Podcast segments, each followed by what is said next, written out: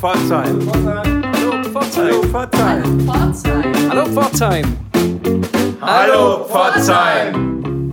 Hallo Pforzheim. Keine Woche ohne eine neue Folge unseres Kulturpodcasts, egal wie viele Veranstaltungen im Augenblick stattfinden oder auch nicht.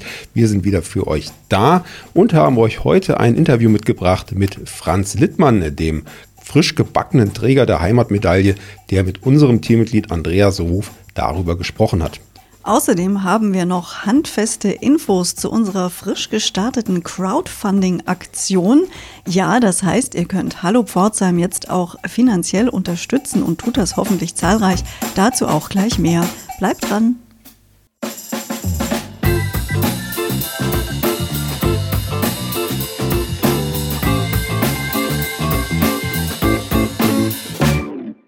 Ja, Crowdfunding, das ist eine ganz, ganz tolle Einrichtung, um kleine Projekte zu finanzieren, um eine kleine Unterstützung zu bekommen. Und wie ihr euch erinnert, hatten wir vor einigen Wochen auch mal eine ganze Sendung zum Crowdfunding-Projekt der Stadtwerke Pforzheim. Wir hatten damals Susanne Verwein-Mappus eingeladen, die das dort betreut. Und jetzt versuchen wir das selber mal mit unserem ehrenamtlichen Podcast Hallo Pforzheim, der jede Woche neu erscheint und auch während der Corona-Pandemie regelmäßig Programm für euch macht. So ist es genau. Sebastian hat es gerade schon gesagt. Wir sind ja ein ehrenamtliches Projekt, sind äh, ein Team aus insgesamt äh, sieben Personen, sieben Mitgliedern, die diesen Verein Hallo Pforzheim gegründet haben und wir sind auch ehrenamtlich aktiv. Allerdings fallen natürlich Kosten an für das Hosten, für das Schneiden, für Marketingmaßnahmen. Äh, haben wir immer wieder Kosten zu bestreiten und unsere ursprüngliche Idee war mal, das eventuell über Werbung oder Sponsoren zu finanzieren. Da wir jetzt aber keine Veranstaltungen ankündigen können, gibt es auch keine Veranstalter, die bei uns äh, Werbegelder lassen wollen. Insofern haben wir uns überlegt, um zumal den, zumindest mal den Sommer zu überstehen, äh, würden wir gerne ja um eure Mithilfe bitten. Genau, und sind da auch ganz, ganz froh, dass es dieses äh, aktuelle Projekt der Stadtwerke gibt, das SWP Crowdfunding. Und in den letzten Monaten haben viele kleinere Vereine und Aktionen dort Unterstützung generieren können für ihre Projekte. Und das versuchen wir jetzt eben auch. Wenn ihr euch interessiert, wie das Ganze funktioniert, dann schaut doch einfach mal auf der Website www.swp-crowd.de Schrägstrich Hallo Pforzheim vorbei. Da findet ihr alle Informationen, äh, die wichtig sind für euch, wie ihr spenden könnt, welche Beträge ihr spenden könnt, welche Bonbons wir dafür auch ausgelobt haben, um euch ein kleines Dankeschön direkt zurückzugeben. Das Ganze läuft insgesamt 30 Tage. Ab heute sind es noch 28 und äh, wir verfolgen das gespannt, was sich da tut und seht schon erste Eingänge auf unserem Spendenkonto in der Hoffnung, dass auch eure Spende bald drauf ist. So viel zu unserem Crowdfunding-Projekt. Ja, das dazu. Verfolgt auch gerne den Fortgang auf unseren Kanälen bei Facebook und Instagram. Da werden wir auch hin und wieder mal auf unser Crowdfunding hinweisen und vielleicht auch mal einen Zwischenstand posten. Hier geht es weiter mit dem Interview mit Franz Littmann, dem frisch gebackenen Träger der Heimatmedaille und unserem Teammitglied Andreas Hof. Hallo Pforzheim. Wir sind heute zu Gast bei Dr. Franz Littmann.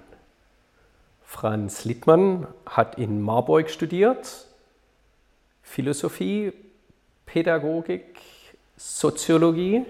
Er nickt, soweit scheint es äh, zu stimmen. Ja. Geboren in Dormersheim, seit langem in Pforzheim und seit Dezember 2020 Träger der Heimatmedaille. Das sind die Fakten, die man auch im Internet über dich nachlesen kann. Aber wir wollen ja den Menschen Franz Littmann kennenlernen und deswegen freue ich mich, dass wir heute hier sind. Guten Tag, lieber Franz. Ja, guten Tag, lieber Andreas. Du hast im Dezember Post vom, Minist vom, vom Kunstministerium Baden-Württemberg bekommen. Was war da drin? Ja, da drin war eine Urkunde und eine Medaille, die eigentlich bei den Heimattagen verliehen werden sollten, aber aus den uns bekannten Gründen wurde dieses Unternehmen abgesagt und so hat man sich entschieden, mir diese Medaille zu schicken per Post. Und bekommen habe ich sie für mein Engagement für Johann Peter Hebel in den letzten 25 Jahren, unter anderem äh, für die Mitwirkung an der Herausgabe einer sechsbändigen Gesamtausgabe der Werke Hebels, die es seit, kann man sagen, 1838 nicht gibt. Okay. Ähm, fangen wir mal vorne an. Was genau ist die Heimatmedaille? Wer bekommt eine Heimatmedaille? Ja, die Heimatmedaille bekommt jemand, der sich um die Heimatpflege kümmert. Ein Begriff, der zwiespältig ist, wenn man an unsere Vergangenheit zwischen 33 und 45 denkt. Aber es geht heute darum, eben äh, dieses Engagement für die Heimat zu stärken, was auch immer man sich unter Heimat vorstellt. Das sind ja sehr, sehr ein weites Feld. Wo stellst du dir deine Heimat vor? Ja, ich habe ja schon mal mich dazu geäußert und habe gesagt, Heimat ist für mich da, wo es nicht egal ist, dass ich nicht da bin. Also. Ist das ein Zitat von dir? Das ist kein Zitat von mir. Das habe ich mal in einem Buch von einem Soziologen gefunden, aber es äh, trifft das, was ich auch mit Johann Peter Hebel verbinde. Für Johann Peter Hebel, der ja sich sehr stark auf die Stoa, also auf antike Philosophie beruft und auf das Christentum, ist die Heimat eben wie für alle Christen was Zukünftiges und nicht was Vergangenes. Und da unterscheide ich mich halt von, genau wie Hebel, von vielen anderen, die mit Heimat was Vergangenes verbinden und nostalgische Gefühle. Also das ist die Heimatmedaille. Du hast die Heimatmedaille verliehen bekommen, leider nicht in dem tollen äh, Akt, wie es äh, sonst bei den Heimattagen ist, aber jetzt halt ähm, per Post. Wofür hast du diese Heimatmedaille bekommen? Du hast äh, Johann Peter Hebel schon äh, erwähnt, der dürfte damit was zu tun haben. Ja, Johann Peter Hebel ist für mich ein Vorbild. Mhm. Also ich beschäftige mich seit vielen Jahren mit Ethik aus unterschiedlichen Gründen und Johann Peter Hebel ist jemand, der sehr zukunftsweisend ein Konzept für Ethik entwickelt hat, das man so ohne weiteres jetzt nicht weiß. Äh, es war Walter Benjamin, der 1926 als erster darauf hingewiesen hat, dass es bei Hebel eine situative äh, Ethik gibt. Und situative Ethik ist etwas, was wir heute in unserer pluralistischen modernen Gesellschaft eigentlich brauchen, nach meiner Ansicht. Und das hat damit Kann man das auch im Laien leicht äh, erklären, was situative Ethik ist? Situative Ethik ist eine Ethik, die von Fall zu Fall reagiert. Mhm. Einmal reagiere ich so und das andere Mal reagiere ich anders. Einmal lüge ich und dann äh, bin ich ehrlich. Mhm. Das kommt auf den Fall an. Je nachdem muss ein Arzt unterschiedlich reagieren oder eine Mutter bei ihrem Kind. Und diese Ethik, äh, wenn man Hebel genau studiert, findet man diese Ethik bei Hebel, was damit zu tun hat, dass er eine sehr große Nähe zum jüdischen Denken hat. Das haben vor allem eben die jüdischen Philosophen, Bloch, Benjamin, Franz Kafka, die alle, Adorno, alle haben Hebel geschätzt aus diesem Grund, mhm. weil er sehr, sehr, also er war ein, ein Freund des Judentums. Obwohl er ja in der evangelischen Kirche ja. Prälat war und bei dem Zusammenschluss der Kirchen mitgewirkt hat. Er wird ja eigentlich häufig mit der evangelischen Kirche in Verbindung gebracht. Ja, er war der erste Prälat der Badischen Landeskirche, aber er war eben ein Aufklärer. Mhm. Er war ein Aufklärer und hat sich sehr für Toleranz und das friedliche Miteinander der Religion eingesetzt. Und da gehörten die Juden für ihn dazu. Und die Juden waren nicht etwas, was man, was man missioniert und integriert oder assimiliert, sondern sie waren für ihn Vorbilder. Mhm. Die, die jüdische Religion ist eine sehr offene und eine sehr tolerante Religion. Mhm. Und das hat er sehr geschätzt. Du hast dich ja wie vielleicht kein anderer mit ihm und seinem Leben äh, beschäftigt. Äh, er ist, habe ich nachgelesen, 1826 in Schwetzingen verstorben. Was meinst du, was war das für ein Typ, wenn wir den auf der Straße oder im Restaurant oder sonst wo getroffen hätten, wie hätten wir den äh, beschrieben? War es ein sympathischer Typ? Er war ein sehr menschenfreundlicher Typ und ein sehr, und das ist ja eine ganz wichtige Sache, menschenfreundlich kann man nur sein, wenn man Humor hat. Also er war ein sehr sympathischer Typ. Ist es auch heute noch. Und wenn man ins Markgräfler Land fährt, da spürt man diese Freundschaft mit Hebel, diese Sympathie. Das ist ein Menschenschlag im Markgräfler Land, der sich sehr orientiert an der Mentalität von Johann Peter Hebel. Mhm. Mhm. Markgräflerland gehört auch zu deinem Heimatsbegriff für dich selbst, nehme ich an. Ja. Dormersheim gehört ja nicht zum Markgräflerland, aber nicht so weit weg. Ja, wie gesagt, das hat damit zu tun, dass mein Heimatbegriff ähm, im christlichen Sinn was Zukünftiges. Mhm. Also als äh, Anhänger, sage ich mal, der Aufklärung geht es mir auch immer um eine bessere Gesellschaft. Und mit den gegenwärtigen Zuständen, mit denen man nicht zufrieden sein kann, ähm, da gibt es einfach den Impuls, die zu verändern und eine Heimat zu suchen, die es gab. Also bei Ernst Bloch heißt ja dieses berühmte Zitat am Ende von äh, seines, seines Hoffnungsbuches, Heimat ist etwas, was allen in die Kindheit scheint, aber wo noch niemand war. Und bei Johann Peter Hebel heißt äh, das übertragen oder übersetzt, äh, wir haben hier keine bleibende Stätte, die zukünftige suchen wir. Mhm. Jetzt habe ich gelesen, er ist, äh, Johann Peter Hebel ist vor allem für zwei Werke äh, bekannt. Mhm. Ähm, zum einen seine, seine alemannische Dichtung ja. und äh, dann später die äh, Kalenderblätter, Kalendergeschichten das hört sich jetzt beim ersten Lesen nicht so beeindruckend an. Ein bisschen Mundartgedichtle und ein bisschen Kalenderblätter, äh, sage ich absichtlich herabsetzend.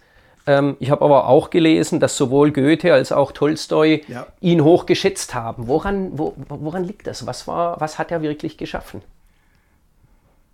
Ja, was er geschaffen hat, ist eigentlich eine Philosophie, die mhm. in diesen in diesen Kalendergeschichten, in diesen Gedichten steckt.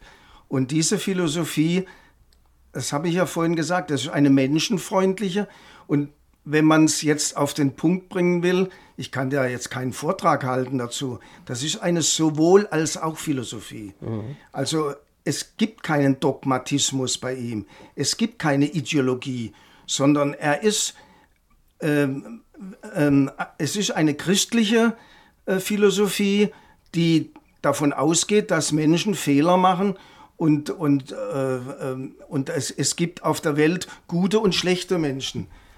Es gibt schlaue und dumme, es gibt schöne und hässliche. Und äh, wenn man so eine Welt vor sich hat, dann muss man das mit Humor sehen. Anders geht es gar nicht. Das ist eine gute Überleitung. Auch unsere jetzige Zeit oder vielleicht jede Zeit muss man mit Humor sehen.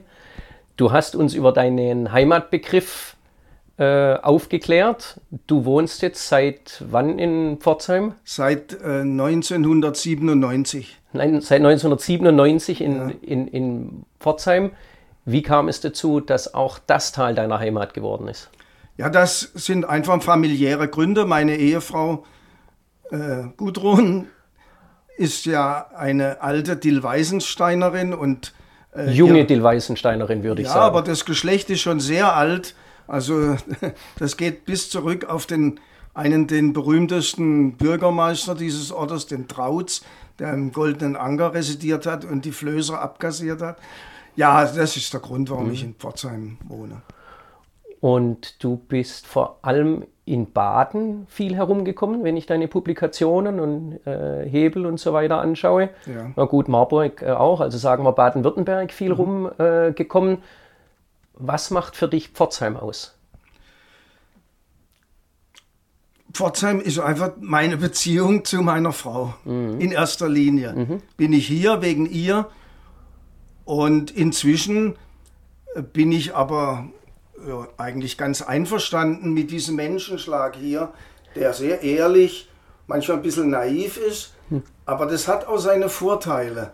Also es, es ist ein, ein durch und durch, sagen wir mal, einfacher Menschenschlag, mit dem man gut zurechtkommt. Mhm. Das finde ich sehr positiv. Also der Menschenschlag ist sehr positiv, prima. Jetzt kommst du ja in ganz Baden-Württemberg herum.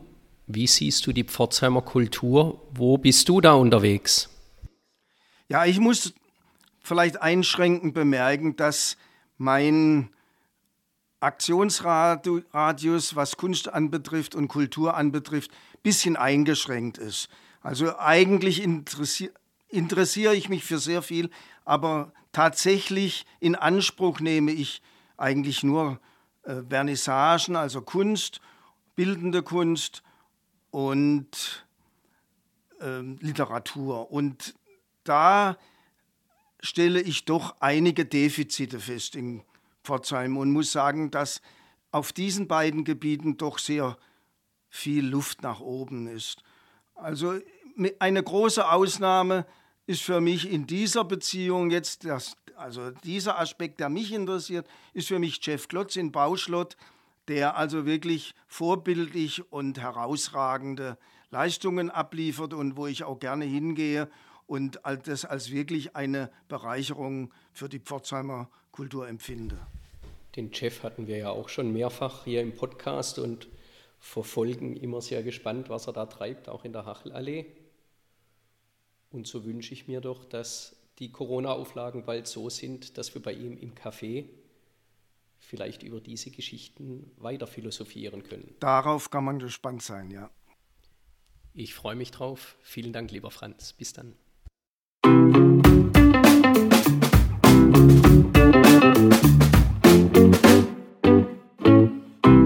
Das war unsere Hallo Pforzheim-Sendung für diese Woche für euch.